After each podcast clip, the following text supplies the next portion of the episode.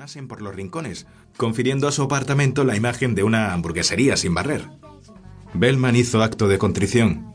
Debería arreglar la lavadora, comprar toallas, ventilar su guariche, una improbalista de tareas domésticas que iban aplazándose sin fecha.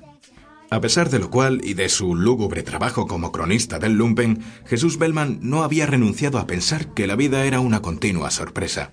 En particular, desde que había conocido a Sonia Barca y experimentado con ella revolucionarias dimensiones de la actividad sexual. El reportero hacía bien pecando de optimismo, pues sin contar su portentosa verga, su vespa, su audacia y su salud, excepción hecha de la maldita rinitis, era todo cuanto poseía. El teléfono del redactor jefe acababa de sonar. Gabarre Duval manoteó el auricular y se puso a discutir otro asunto, mientras Bellman aguardaba en pie a que la conversación terminara.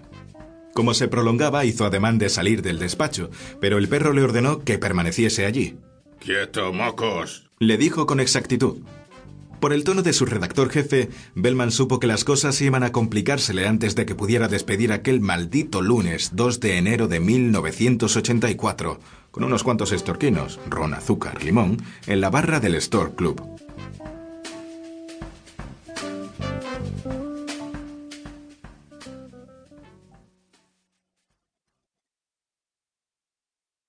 Capítulo 2 A las ocho de la tarde de aquel mismo lunes, cinco horas antes de que fuese salvajemente asesinada, Sonia Barca despertó en una cama revuelta, en un tercer piso sin ascensor de la calle Cuchilleros, en el barrio gótico de Volskan. Había estado soñando con un pulpo gigante cuyos tentáculos la abrazaban hasta la asfixia, erotizándola y poseyéndola con inenarrable placer. Y había tenido un orgasmo en sueños, una descarga real. Temblando aún de placer, Sonia se levantó y se asomó al balcón. No había dejado de nevar. A través de la ventana de la casa de enfrente, tan próxima que si estiraba el brazo casi podía tocar su fachada, pudo ver una máquina de coser, un cartel de Rafael de Paula, un cactus que parecía de plástico. Otra vivienda de pobres, angosta y húmeda, para gente que nada tenía que perder, como ella. Sonia volvió a entrar a la habitación y paseó la mirada por su minúsculo espacio. El cuerpo desnudo de su macho yacía sobre el colchón. La cama ocupaba casi todo el cuarto. Era como si Juan Monzón durmiese en una celda. Nuestra cárcel sexual.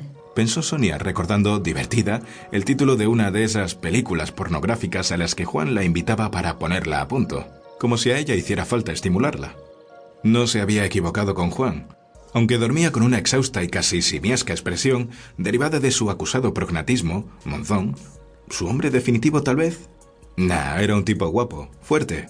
Tenía gónadas, cerebro, ojos claros, un poco brujos, sus músculos se dibujaban contra la sábana que alguna vez debió de ser de color mandarina, pero que ahora, arrugada y manchada de sangre, parecía una muleta después de la lidia.